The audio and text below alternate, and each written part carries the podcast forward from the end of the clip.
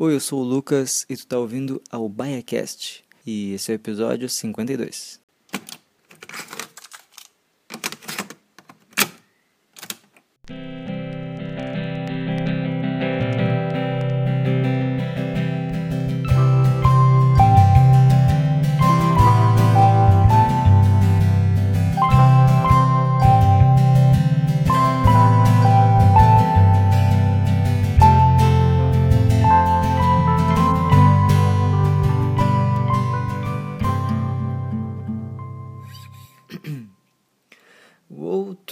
Sempre igual, as folhas caem no quintal.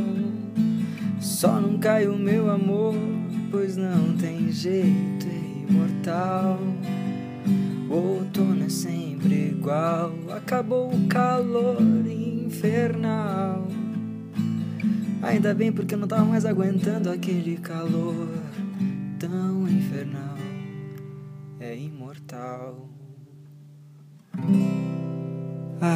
Mas que bela canção pra, pra gente abraçar, pra gente dar as boas-vindas a esse outono que chega e esse episódio que começa nesse retorno do BaiaCast, já que semana passada não teve e tu aí desavisado, né, desatento que não percebeu, pois é, tá, não, não teve BaiaCast semana passada, porque uh, não quis, meio que eu não quis.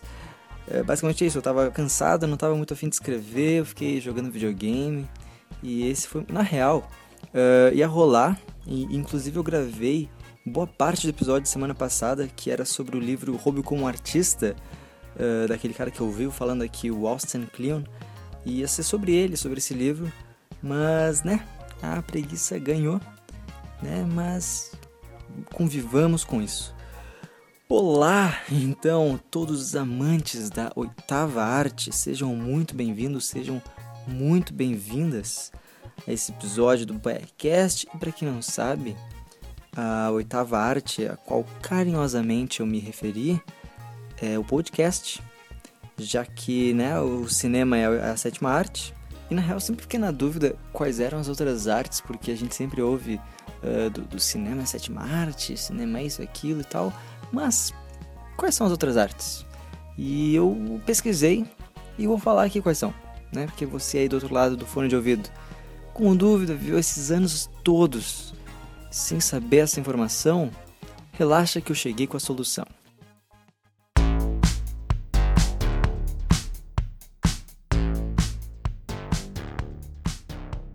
As outras artes dessa lista famosa são música, dança, pintura escultura, literatura, teatro e o cinema. E na real não, não tem uma, uma ordem uh, de qual é a primeira arte, a segunda e tal. Uh, só o cinema ela tem. ela ocupa a posição da sétima arte. Eu não sei porquê. Eu sinceramente não sei porquê. Não pesquisei a fundo. Né? Eu deveria ter feito isso, mas não fiz, né? Não fiz. E eu acho injusto que não tá aqui no meio de, de, dessas artes aqui uma das minhas favoritas, que é a comida. Culinária, gastronomia. Tinha que estar tá ali, porque, meu, porque é lindo comer, cara. É muito bom comer. Uma das melhores coisas que existe no mundo é tu comer. Comer um lanche, comer uma pizza, comer um. E lanche, eu me refiro a. Aqui no sul a gente fala, pô, comer um lanche. Lanche é um bauru, né? Os famosos X, ah, o X salada, X picanha, X bebum, X, né? Comer um lanche. E aproveitando esse gancho forçadaço que eu fiz com, com o assunto da culinária, cozinha, faquinha e avental, pá. Uh, por esses dias eu comecei a acompanhar a série Chef's Table da Netflix, que é uma série documental onde cada episódio uh, aborda um pouco da história de algum chefe famosão e, e tal. E eu curti muito, muito a série mesmo, porque logo no primeiro episódio dela ela apresenta a vida do chefe italiano Massimo Bottura, não sei se é assim que se pronuncia, se é Massimo. Eu vou falar assim, Massimo Bottura, que é dele que eu vou falar um pouco no Biacast de hoje.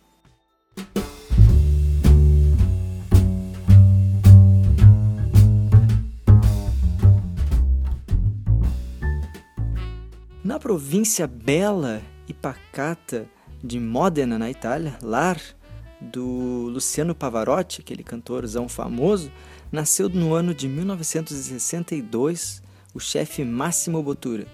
Ele cursava direito e meio que largou tudo uh, para abrir o primeiro restaurante dele, a Trattoria del Campazzo, em Nonantola, bem pertinho de Modena. E meu italiano tá ótimo, vocês estão percebendo, né? Inclusive, depois que eu assisti esse episódio, eu comecei a fazer um curso de italiano lá no Duolingo, que eu não sei porque ainda não recebi um e-mail e eles não estão patrocinando o Biacast. Tá, Duolingo? Chama eu, tá? Já dei o recado. Mas voltando. Ele, o Máximo Botura se apaixonou pela culinária quando ele era bem guri, bem piá, assim, e porque ele ficava horas e horas vendo a mãe dele, a avó dele uh, cozinhar os almoços de família, assim, no, nos domingos. E isso conversa muito com a cultura gastronômica italiana, porque muito do paladar italiano, das melhores receitas que a gente encontra, são vem da culinária caseira, né? Aquele famo, aquela famosa comida da vovó, né? Da comida da casa da vovó. E em março de 1995 ele inaugurou o Osteria Francescana, eh, onde ele fazia essa mistura da tradição e da casa da vovó com a inovação e tentando levar a cultura, a culinária italiana para um próximo nível gastronômico.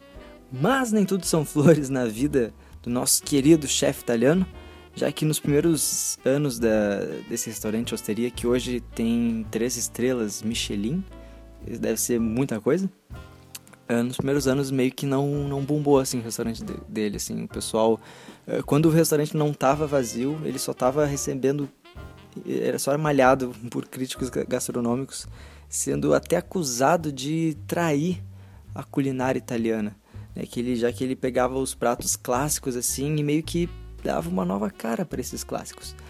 E vendo é, um pouco, estudando um pouco a história do Máximo Bottura, principalmente nesse aspecto quando os caras uh, acusavam ele de trair a culinária italiana, eu lembro de uma história do músico, compositor uh, Stravinsky, é, o Stravinsky, Stravinsky, enfim, do Stravinsky, que uh, certa feita quando ele estava uh, trabalhando em uma nova peça, em uma nova composição para um balé.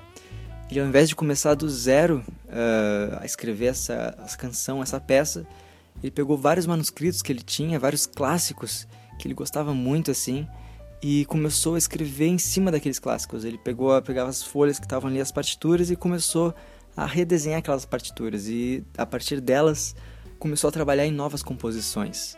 E dizem que quando a, a peça, né, com essas canções, foi veio ao público assim, a crítica também caiu em cima dele, porque ele estava desrespeitando os clássicos, né? Meu Deus do céu, como é que tu pode? Que ultraje desrespeitar os clássicos. E o Stravinsky respondia para esses caras: "Olha, vocês respeitam, mas eu amo esses clássicos, né? Essa é a diferença." E no fim das contas, ele não desistiu, não entregou os pontos, porque mesmo com toda essa rebeldia e que é meio que a razão pelo sucesso da carreira dele, ele seguiu em frente e não fechou o restaurante muito por insistência da esposa dele, a Lara Gilmore. E um fun fact, só que eu trago aqui, é que esse restaurante, Osteria Francescana, em 2015, o Máximo Bottura fez uma participação na série Master of None. Ele ficou sabendo que as filmagens da segunda temporada iam acontecer ali pelas redondezas, pelos arredores lá do, de onde ele tem é, esse restaurante. E ele chegou ali para os produtores, para o Aziz Ansari, e falou: Olha, qual é, é a ideia? Por que vocês não falaram comigo para eu usar meu restaurante, né? Então ele ofereceu o restaurante dele para os caras filmarem. E o, tem uma cena lá que o Aziz Ansari e o amigo dele vão nesse restaurante e o próprio Máximo Botura aparece em cena servindo os pratos, que foi meio que cortesia dele para os caras lá da, da série e tal. Então todas as reações uh, que tem em cena ali da Zanzari, do amigo dele, são reais. Mas eu tava falando agora da, da esposa dele, né? Quando eu comecei a pesquisar e aprender um pouco mais sobre a história do, do Botura, uh, o que mais me chamou a atenção e que mais, uh, sei lá, eu achei bacana, assim, uma das coisas que eu mais achei bacana, foi o modo como ele conheceu a esposa dele, que foi em 90 e, deixa eu ver aqui, 93. Ele foi morar em Nova York e um certo dia, uma bela manhã de sol, o Máximo foi tomar um café no restaurante Café de Nona. Ele foi tomar um expresso.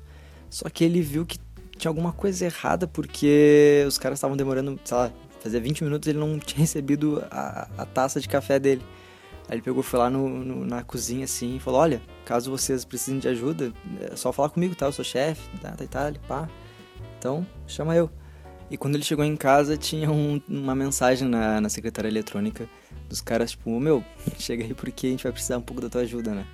E aí, no dia seguinte ele foi uh, nesse restaurante para começar a fazer um teste para trabalhar nesse restaurante. E não é que quando ele chega no restaurante, quando ele vai entrar, chega uma mina e eles se esbarram na porta e acontece todo um momento mágico ali, faíscas e tudo mais. E aí ele esbarrou com a Lara Gilmore, que foi lá também para fazer um teste para trabalhar lá. E eles se conheceram bonitinho, né? História de, de filme, inclusive tem, né, no dela Gilmore. Então, bem bonitinha essa parte da história dele também.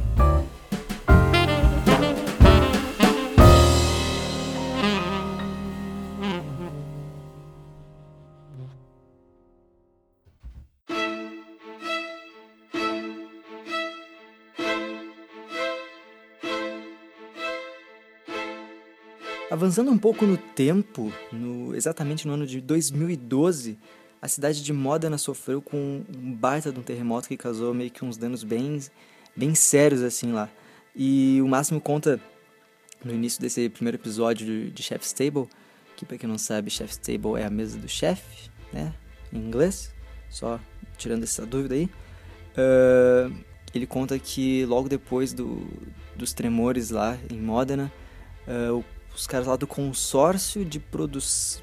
Consor... Tá anotado que é um nome complicado. Consórcio de produtores de parmesão. Os caras ligaram para ele falando que por causa do terremoto, mais de 360 mil peças de queijo parmesão, aquelas, aquelas rodas grandonas, sabe? Tinham sido danificadas. E meio que se eles não fizessem uma coisa muito rápida, assim, uma, tomassem uma decisão e fizessem algo rápido a respeito, eles iam perder todas essas peças, assim. E o Máximo falou: Não, espera aí que vamos pensar alguma coisa. Então ele resolveu fazer uma receita de riso pepe, que é um risoto, e ele resolveu cozinhar esse risoto com as peças de queijo parmesão, não com as 360 mil peças, mas enfim, com queijo parmesão, eh, de modo que o mundo inteiro pudesse se inspirar nessa receita e deu certo. É, depois disso, o mundo inteiro começou a cozinhar isso, restaurantes do mundo inteiro, de Japão, Londres, Nova York, começaram a fazer essas, essa receita e eles conseguiram vender todas as 360 mil peças de parmigiano reggiano, que ele, que ele fala. Eu adoro esse sotaque, parmigiano reggiano, tem que falar, obviamente, com a mãozinha, né? Nossa, que estereótipo, puta merda. Uh, eles conseguiram vender e ninguém perdeu emprego, nenhum queijeiro teve que fechar as portas e até nas próprias palavras do Máximo Bottura, uh, foi um exemplo que, no fim das contas, essa receita foi uma receita com uma função social.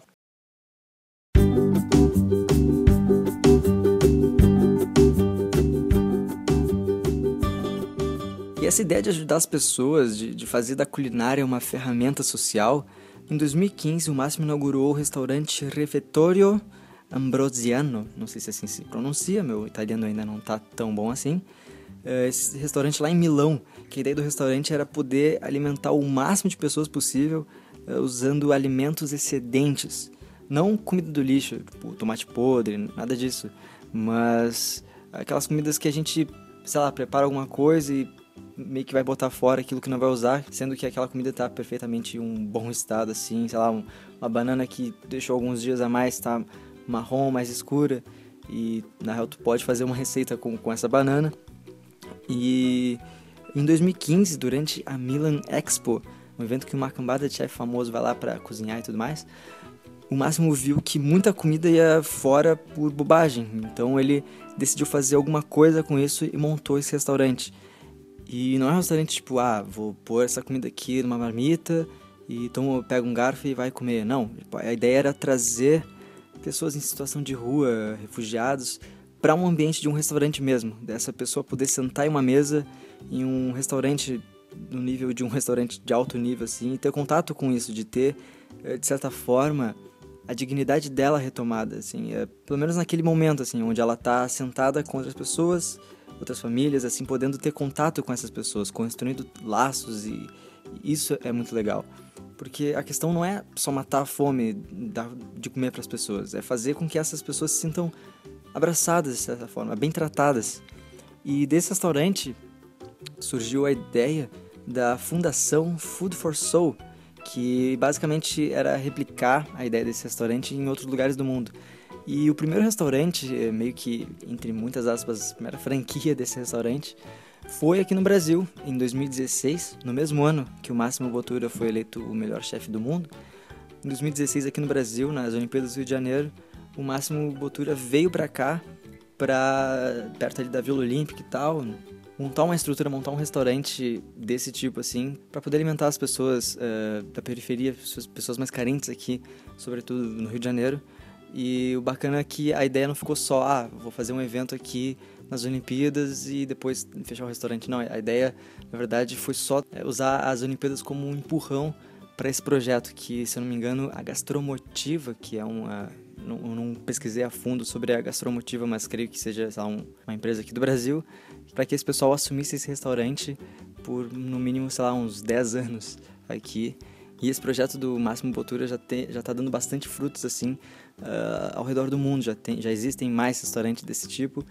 E eu acho, cara, isso muito bacana, assim, porque uh, uh, matar a fome de uma pessoa não é só com a comida, assim. É, tu dá a oportunidade dessa pessoa uh, carente, essa pessoa que está passando por uma necessidade, dá oportunidade para ela ter acesso à cultura, ter acesso a um restaurante bacana, de, com um aspecto, bom, um restaurante de alto nível, uh, não só no aspecto, mas os pratos que são servidos nesses restaurantes, assim, pinturas na parede, um vasinho de flor, tal, não sei o que, deixar essa pessoa se sentir fazendo parte de algo maior, assim, conversando com pessoas ao redor e criando laços, né, criando histórias. Massa, né? Mas enfim, uh, basicamente é isso. Eu tentei contar um pouco sobre a história desse cara que mal conheço, já considero pacas, o Máximo Botura. Só de ver uh, o primeiro episódio dessa série já me deu muita vontade de ser um chefe de cozinha, de sair fazendo uns miojos massa, fazendo uns copos de leite com escal, bacana, bem servidos e geladinho, né? Então fica aí a dica para vocês aí, assistam Chef's Table, assistam o primeiro episódio, uh, que muito do que eu falei aqui tá no primeiro episódio, mas claro que não de uma forma tão legal quanto eu contando, né? né? Conven Vamos e convenhamos, ok? Então tá bom. Espero que tenham gostado desse episódio. Acesse o baiacast.blogspot.com, baiacast.blogspot.com para tu ouvir os outros episódios também. Uh, curte nossa página no Facebook, segue o Baiacast no Instagram, no Twitter e vamos né, dominar o mundo. E em breve, em breve, tem novidades aqui no Biacast, tá bom? Fica ligado e até semana que vem. Tchau!